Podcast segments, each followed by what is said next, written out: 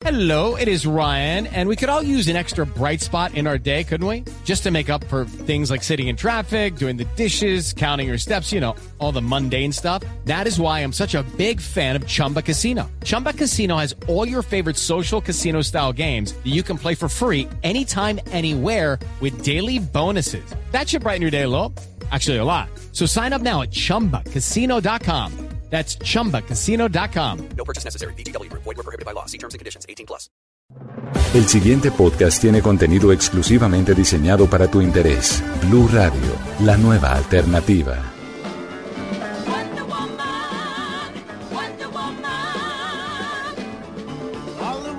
Hola a todos, bienvenidos a una edición más de la Caja de los Cómics, el podcast de Blue Radio dedicado a la fantasía, a los mundos fantásticos, a los cómics, al cine, a toda esta cultura geek que cada vez va cogiendo más y más fuerza alrededor del mundo, en el país, y pues que hemos querido darle un espacio acá en Blue Radio, en los podcasts de la emisora, para que la gente no solamente comente, sino también conozca sobre todo este mundo que es tan apasionante para algunas personas. Y bueno, si lo escuchan y si les queda gustando, mejor, porque sería una tarea cumplida a través de estos micrófonos. La música que ustedes escuchan en este momento tal vez eh, les recuerde muchas cosas. Es la canción del cabezote de, de la serie de la Mujer Maravilla, protagonizada por Linda Carter, una serie que muchos la recuerdan porque era Linda Carter dando vueltas, convirtiéndose en la Mujer Maravilla, con su lazo dorado, con sus eh, pulseras que repelían las balas. Y estamos escuchando realmente esta canción porque el tema de hoy en la caja de los cómics son las mujeres en el mundo geek las mujeres en los cómics, la mujer, eh, eh, el papel de la mujer en la industria del cómic, en el cine fantástico, en todo este mundo que se mueve alrededor de las viñetas. Y para hablar de todo esto, hoy tengo una invitada muy especial que tiene el honor de ser la primera mujer sentada en los micrófonos de la caja de los cómics. Se trata de Natalia González de El Cafecito Freak la tenemos acá. Natalia, bienvenida. ¿Cómo estás? Bueno, muchas gracias por, por la presentación. Es un honor para mí estar acá. Me vieran en este momento, estoy haciendo maromas porque me encanta Wonder Woman. Y sí, eh, digamos, eh, nosotros tenemos un programa junto a Mauricio Cárdenas. Que, ya ha estado acá también. Que se transmite a través de Radio Web 3.0 y es el Cafecito Freak. Bueno, entonces ya saben, escuchan la caja de los cómics, también Cafecito Freak. Y vamos a comenzar de una vez, esto no le demos más vueltas. Vamos a arrancar. La primera aparición de una mujer en los cómics fue por allá en 1940 y pico, con la aparición de precisamente la Mujer Maravilla, Wonder Woman. Wonder Woman fue creada por un hombre, aunque ustedes no lo crean, como respuesta a todo lo que estaba pasando en ese momento en el mundo, el papel cada vez más influyente de la mujer y pues que era necesario también eh, mostrarla como un ejemplo para las nuevas generaciones en ese momento, ¿cierto, Natalia? Es el, empoderamiento de la mujer. Entonces, eh, estábamos en plena eh, etapa de posguerra y se necesitaba una respuesta femenina a todo el tema de la liberación que se estaba dando en ese momento, porque ahí empezaron los pinitos de la liberación femenina. ya las mujeres no solamente estaban dejando de ser solo las secretarias, porque antes solamente se le permitía ser secretaria, sino también estaban empezando a ser investigadoras científicas y un montón de cosas. Entonces, la aparición de la Mujer Maravilla eh, lo que hizo fue empoderar, atraer un público femenino y atraer, eh, digamos, las miradas hacia una superheroína. Ese fue muy bonito el fenómeno que causó Wonder Woman cuando salió.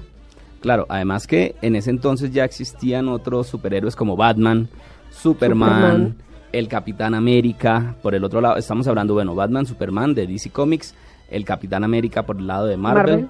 Entonces, eh, se necesitaba ese papel, se necesitaba esa representación femenina en las páginas. Yo, en lo que he visto, en lo que he leído, de la Mujer Maravilla no siempre fue el papel de superheroína, mejor dicho, el alter ego de ella era como una secretaria, una cosa así. Bueno, ¿qué pasaba con Wonder Woman? Wonder Woman han tenido a través de los tiempos una cantidad de papeles, la han transformado, la han subido, la han bajado, le han hecho muchos, muchos cambios. Es más, hubo un momento en el que Wonder Woman se volvió la secretaria de la Liga de la Justicia.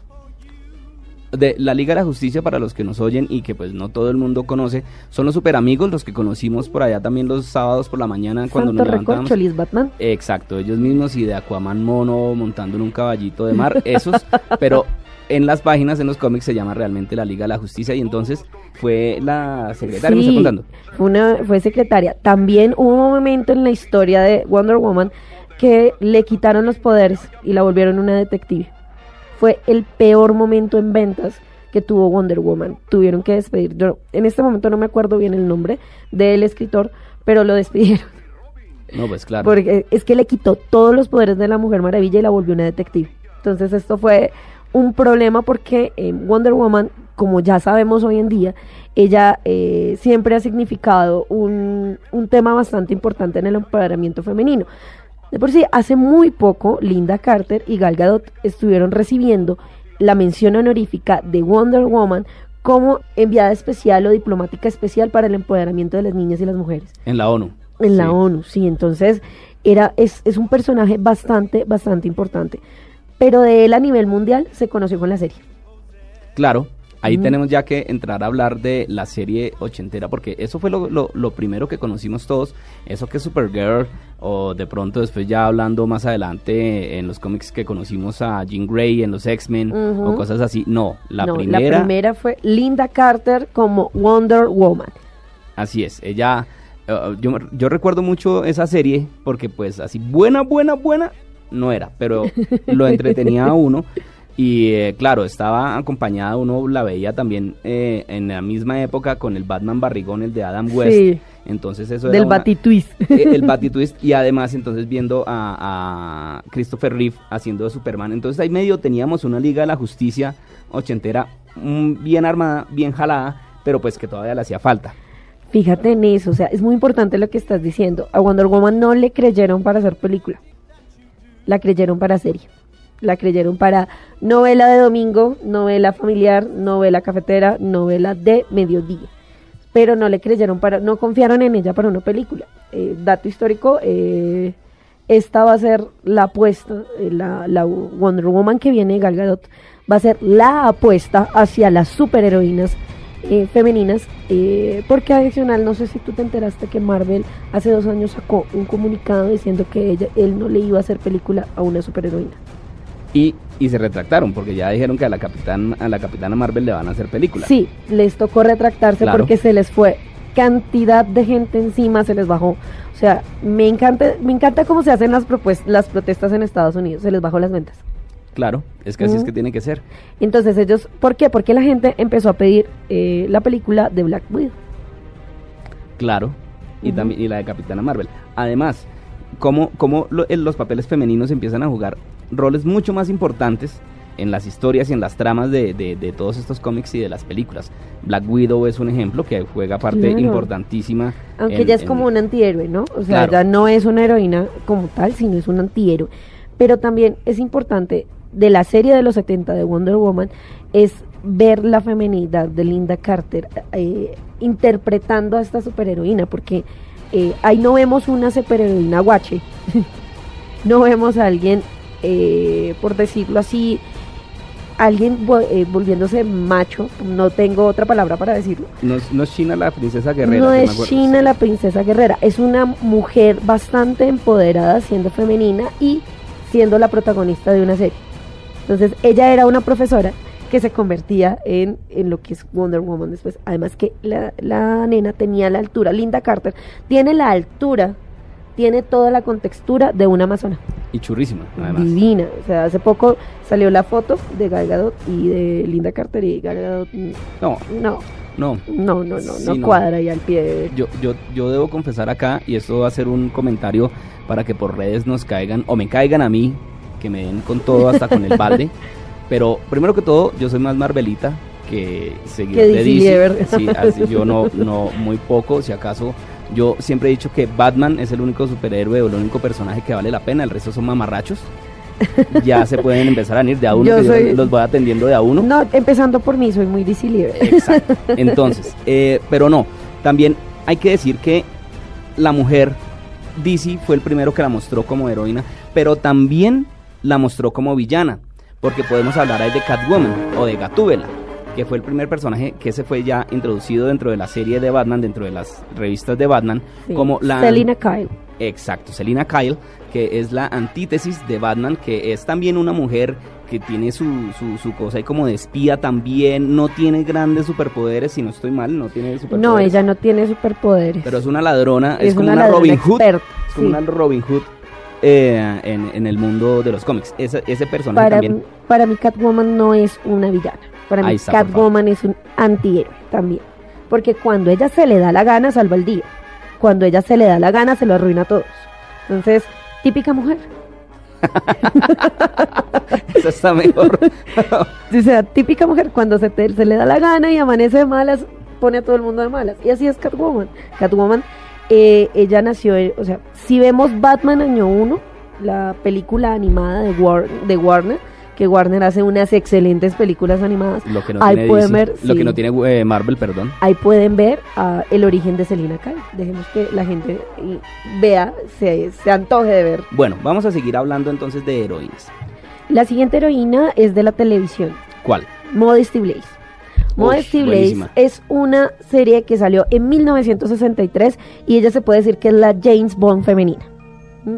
Sí, yo me acuerdo mucho de Modesty Blaze, pero no tanto por la televisión, sino por las tiras cómicas, en las tiras cómicas del tiempo. Eran espectaculares. Ah, eso era una maravilla. Sí. Eh, En, ese, en ese entonces, cuando uno de verdad leía el periódico y cuando lo primero que uno se iba a mirar no eran las, las columnas de opinión, como ahora, tristemente, Tristemente sí. pero lo primero que se iba uno era a buscar Las las, comiquitas. comiquitas. Exacto, así es. Estaba Olafo, estaba Sí. entonces el, el fantasma que camina, que eso era también un clásico divino. Pero bueno, continúa por favor. Entonces, Modesty Blaze. Eh, ella es una agente especial, pero a ella nadie la contrata, a ella le tocó poner un nombre que, que no hace nada, sencillamente es un hombre ahí que le tocó ponerla como jefe para que la contrataran para los, eh, pues digamos los casos que le ponían. Entonces esta vieja seductora, divina, ella era, o sea, ustedes imagínense en serio a James Bond y era Modesty Blaze.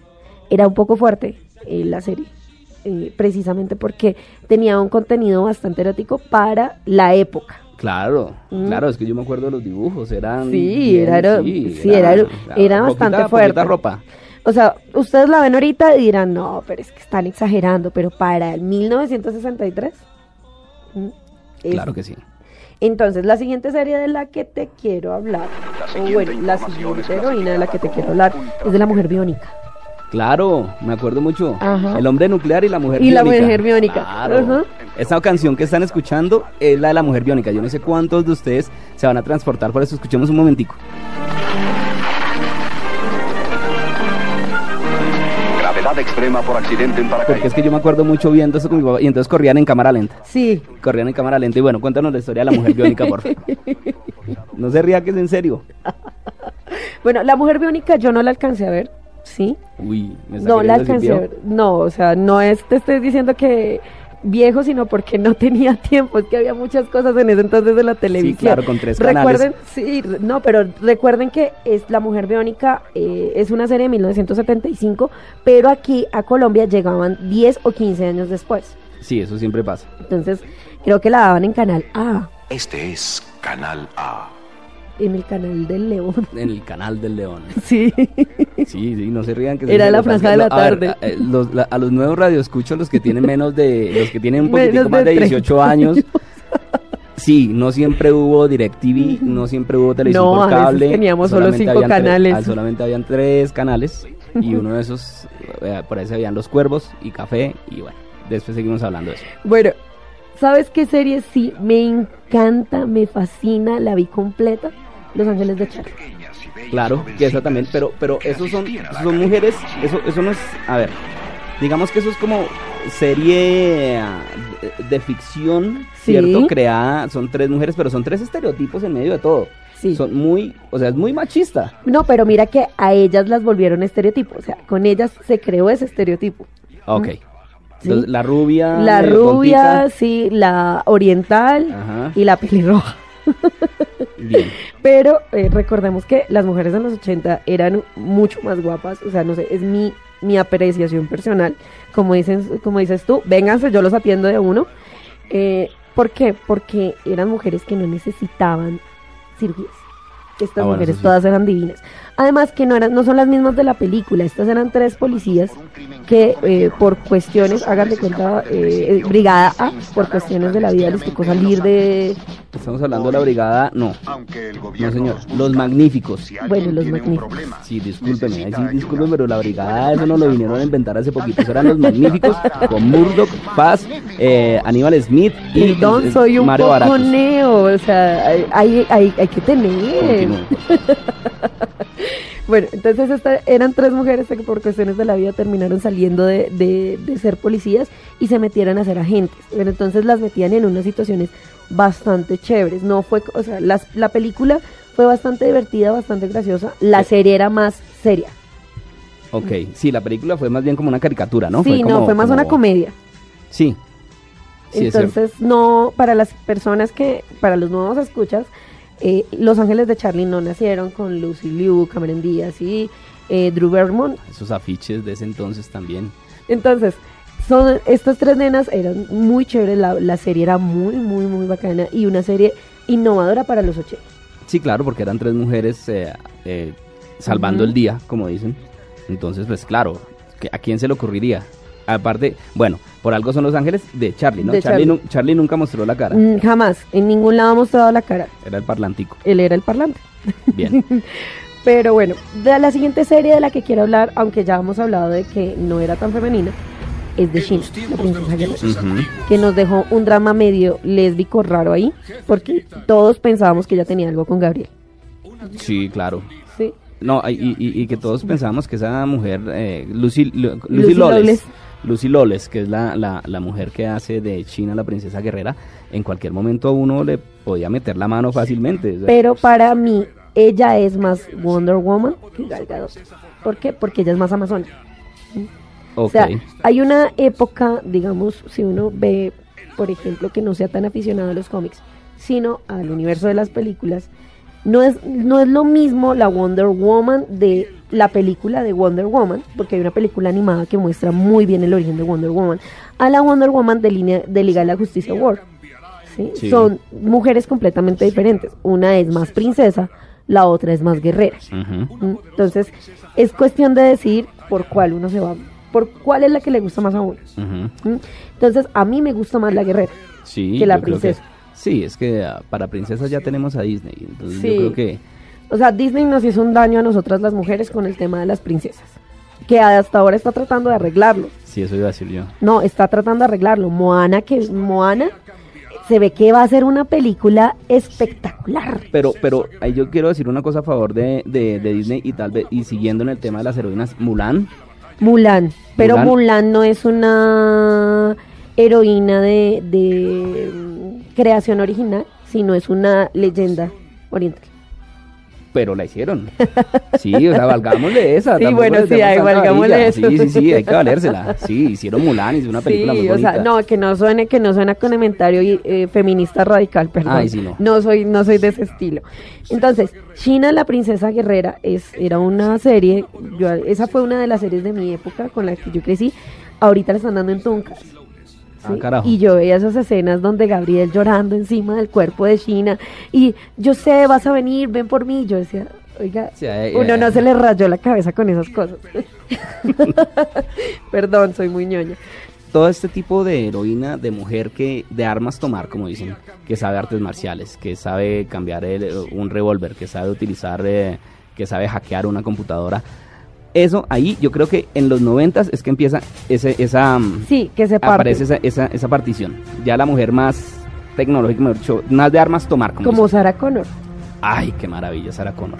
Sarah Connor, mamacita deliciosa, ella era lo máximo, o sea, Sarah Connor, mujer empoderada de armas tomar, defender hijo, divina, ella, sí, ella es la protagonista de Terminator. Terminator Lo siento. 1, 2, 3, todas las Terminators, pero la, Sí. la más, les quiero recomendar al que no la haya visto, por favor, Terminator 2. Hasta la vista, baby. Tienen que búsquenla, alquílenla, alguna cosa. Ahí, el, pa- eh, el, el personaje de Sarah Connor es, eh, yo creo que ese le parte a uno la historia de- en dos de, de las heroínas. Es una Sí. mujer. Ella es una mujer de respeto, de armas tomar. O sea, es no podía pasarse este especial sin hablar de Sarah Connor. Bueno, la, eh, también está la gente Dan Scully. Claro, los archivos X. Escucha la canción, escucha la, la- la canción. ¿Quién, ¿Quién no se acuerda de ese silbidito? Ah, eso, eso, eso, ese sí era una maravilla. Y también I me acuerdo. Exacto, de la gente Mulder y la, eh, la gente Dana, Dana Scully. Scully. Claro, también. La- Ella es una de las superheroínas, para mí, más importantes. Científica, médica, inteligente, agente del FBI. Entonces, para mí ella es una mujer completamente de admirar. sí, sí. Entonces, valía la pena también decirlo acá. Bueno, entonces también hablemos de Emma Frost. Emma Frost, ok, ya entramos en mi campo porque eso ya es un, un personaje de los X-Men, de Marvel. Emma Frost es ah, una de las psíquicas más importantes del mundo de Marvel. Tal vez un poquito menos que, ah, que, el, capi- eh, que el capitán, oiga, más un poquito menos que el profesor X y un poquitico menos también que, que Jean Jean Grey. Grey. Es también, pero entonces, ¿cuál, ¿por qué es tan especial ella y no Jean Grey? Para mí es especial ella porque es una vieja que tiene una dualidad bacana. Empezó como villana, pasó a ser antihéroe y ahora es. Ujú. Vamos, a, Entonces- vamos a, a- a localizar a los oyentes. Ella es la, los que vieron X-Men First Class, es la mujer rubia. La que se vuelve en diamante. Exacto, la que se vuelve en diamante y la que, la que, bueno, termina por ahí eh, al final que llega Magneto a rescatarla. No me interesan los spoilers porque a estas alturas del partido ya todo el mundo la debe haber visto. No, sí, continúa. además que salió fatal en la película de, de Ah, de Wolverine. Wolverine. Uy, no. Horrible la, la, la actuación que le dieron. Mira, Ella es una mujer con dinero. No hay capítulo de este podcast en el que no hayamos ma- no, no No hayamos hablado la- mal mal de, de la película, de esa película de Wolverine. Terrible. Bueno, continúa. Hasta, hasta Deadpool salió mala No. ahí, o sea, Dios mío, lean los cómics, por favor, directores, lean los cómics, no ofendan a la gente con esas cosas. Hmm. Bueno, Emma Frost, ella es una mujer bastante inteligente, es una mujer adinerada ¿sí? y es una mujer manipuladora, como ella suena. Uy, eso suena como a Es- novela mexicana. No, es que es, es, es un componente raro porque ella sabe lo que tiene. No hay nada más peligroso que una mujer inteligente, bonita, con plata y que lo sepa. y que sepa cómo usarlo. Sí. ¿Qué más peligroso que eso? Es una vieja que no se va a quedar con nadie, que no va a hacer nada, que, to- que tiene el mundo a sus pies. Y ella, en cierta manera, tiene el mundo a sus pies. ¿Mm? Entonces, por eso, para mí es más importante Emma Frost que en algún momento Jean Grey. O sea, yo, yo a Jean Grey la respeto, pero ella tiene unos problemas de autoestima bastante fuertes. ok, sí, aparte que con su cosa de, de el Fénix, eso se le, se le complica siempre. Exacto. Siempre sale mal. Entonces siempre algo sale mal con Jean Grey.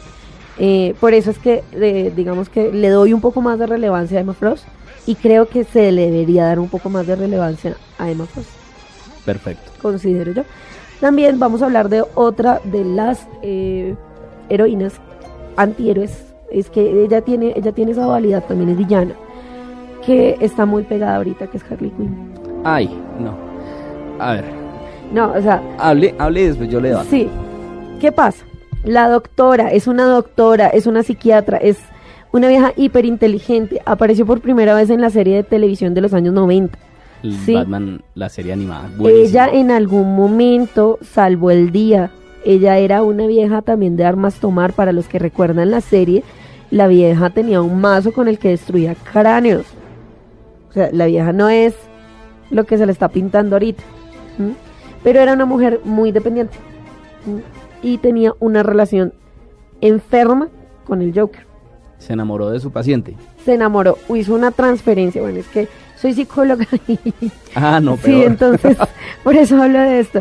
Eh, hizo una transferencia malsana con su paciente. Él la manipuló porque es que eh, no hay nadie más psicopático que el Joker. ¿sí? Y eh, de ese círculo no se pudo salir jamás. Pero la vieja tiene un papel relevante. La vieja es una de las viejas locas importantes del mundo de DC. Yo le tengo que decir que es un muy buen personaje. Es un personaje que, o sea, que no, no el que, el que se lo craneó, como dicen, le pegó en el perro, le, le pegó al perro muy duro, pero creo que se ha ido desmejorando. Sí, bastante. O sea, digamos que eh, ahorita con la última entrega de Suicide Squad, o sea, yo amé la, la interpretación de esta vieja, pero siento que no le dieron el, el lugar que debían a esa villana. Sí, yo creo que de pronto necesitaría una película para ella sola Sí, o algo así. Yo creo que- para no, además que en la película no trataron a los villanos como villanos, sino fue algo muy corintellado, entonces Creo que por eso nos estamos llevando una mala imagen. Siempre defiendo a Harley Quinn a donde voy, porque precisamente no es la de la película. Y para, eh, digamos, abarcar todos los campos y cerrar, hay dos heroínas de las que quiero hablar. A ver. Una es de, obviamente, Ripley. Ay, sí. Alien, No el sé. octavo pasajero. No se puede dejar de hablar de Ripley eh, y sus finales alternativos y la actuación de esta vieja y Sigourney Weaver. Ah, ay, eso fue magnífico. Tú sabías que la en, en Alien, creo que es la 4, donde ella hace un lanzamiento hacia atrás. con un balón de básquetbol. Con un balón que con- sí, lo hizo en una sola toma. ¿Ah, eso no fue digitalizado? No, ella Ah. misma lo hizo, se puso a entrenar y entrenó y entrenó y ella describe ese momento como uno de los mejores momentos de su vida. Hay un detrás de cámara donde después de que ella le hace la escena y cortan, todo el mundo aplaude, No, pues, enloquece cómo no. y demás, porque ella misma hizo la escena, ella insistía en hacer ella misma esas escenas. Vea, pues. Entonces, una actuación magnífica, una vieja muy empoderada y la protagonista, por decirlo así, además de Alien, la protagonista de las películas de Alien. Sí, de toda la saga de Alien, que es Sí. eh, inolvidable y también es uno de los hitos que hay en este mundo geek. Que ¿Y quién creo más? que nos podríamos quedar cuatro Uy, ese es- especiales ese es hablando otro de especial Alien. de Alien. Sí. Y dándole varilla a Prometheus. Pero bueno, Y, y también no se puede dejar de hablar de en el video, de en los videojuegos de Lara Croft. Ah, ese lo tenía yo ahí entre el tintero, Ajá. quería decirle. Porque ella, es, digamos que es la primera heroína en los videojuegos. En los videojuegos. A- a- a- algunas tuve esa discusión. Primero, Metroid, porque Metroid Sí. Samus es una mujer Samus metida Aran. dentro de, una, dentro de una armadura. Metroid, que es un juego ochentero, eh, de 8 bits, que lo conocimos en Nintendo. Y ya cuando la cosa se agrandó y que ya los juegos eran un poquitico más avanzados, sacaron a Lara Croft, pero ya como mujer, porque es que yo le tengo que ser sincero. Yo pensé que Metroid era un señor, era un robot. Sí, es que Metroid no Hasta parecía uno- una hasta- heroína. Exacto, hasta que uno ya no lee o la vaina, no se entera que realmente estamos la, la heroína que está dentro de ese traje. Ya Lara Croft era mujer, o sea, se le veía con su pelo largo, Sí. sus shorts, piernas, curvas, boobies, A mí lo que me Boobies. gusta de, de Lara Croft es que. No es tan sexualizada como parece. O sea, es una super Lo que pasa es que los videojuegos, hay una cosa con los videojuegos y es que los videojuegos tienden a sexualizar los personajes femeninos. Eh, exijan ustedes como mujeres que, porque hay muchísimas mujeres que juegan videojuegos. En el tema de las mujeres es muy, muy, muy chévere ver como hay muchas que leemos cómics, que nos gustan las series, que nos gustan los, el cine de ciencia ficción, eh, también hay muchas que les encanta jugar, son muy gamers, le, le ganan a cualquier hombre. Entonces, Sí, y eso, y eso saca la radio. Le quiero decir, usted, señor, si me está escuchando ahorita y ha jugado en algún momento Guitar Hero con su novia y ella sin saber si siquiera la canción le gana, eso empta. entonces, entonces digamos que vale la pena también nombrar. También. Y, y olvidemos las películas de, de Lara Croft, por favor, con Angelina Jolie, olvidémoslas. Aunque bueno, hay que aceptar que la vieja como, Ah, sí. como caracterista es excelente, Lara Sí, Croft. no, la, la caracterizaron igualito, pero la película no, La película no es tan buena. para el olvido. Entonces, se nos van a escapar muchas, Eso muchas, muchas, muchas. Por ejemplo, Claro, y eso iba a decir yo, porque es que nos falta, yo sé que nos van a brincar, lo que pasa es que esto ya se me está alargando mucho, pero Demasiado. nos van a brincar. Sí, nos hacen falta todas las del manga y todas las del anime, tranquilos. Ustedes pónganlas ahí en los comentarios que vamos a hablar también de mujeres en el manga y en el anime. Eso sí, ese, va a ser un especial diferente. Eso va a ser diferente, pero sí, yo sé que se nos están volando todas. Aparte que el papel de las mujeres en el manga y en el anime es fundamental, creo que más que el de los hombres. Sí, muchas veces ellas son más las representativas que los hombres.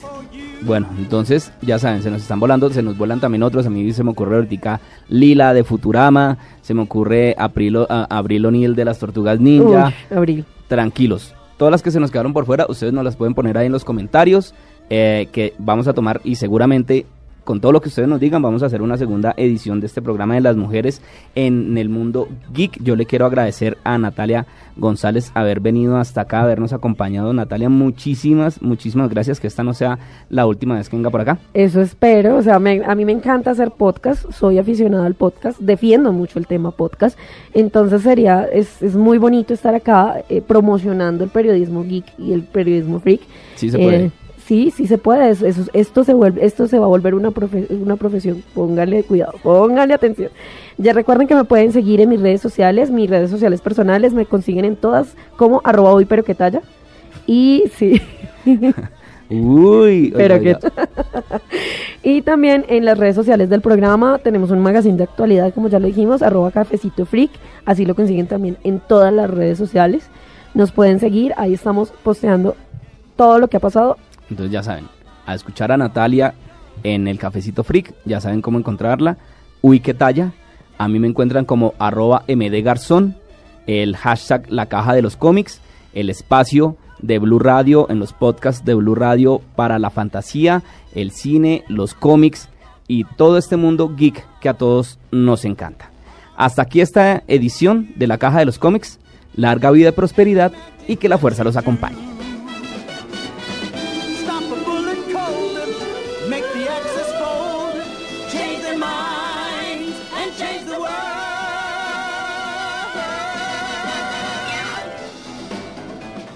Más contenido sobre este tema y otros de tu interés, visítanos en www.bluradio.com. Blu Radio, la nueva alternativa.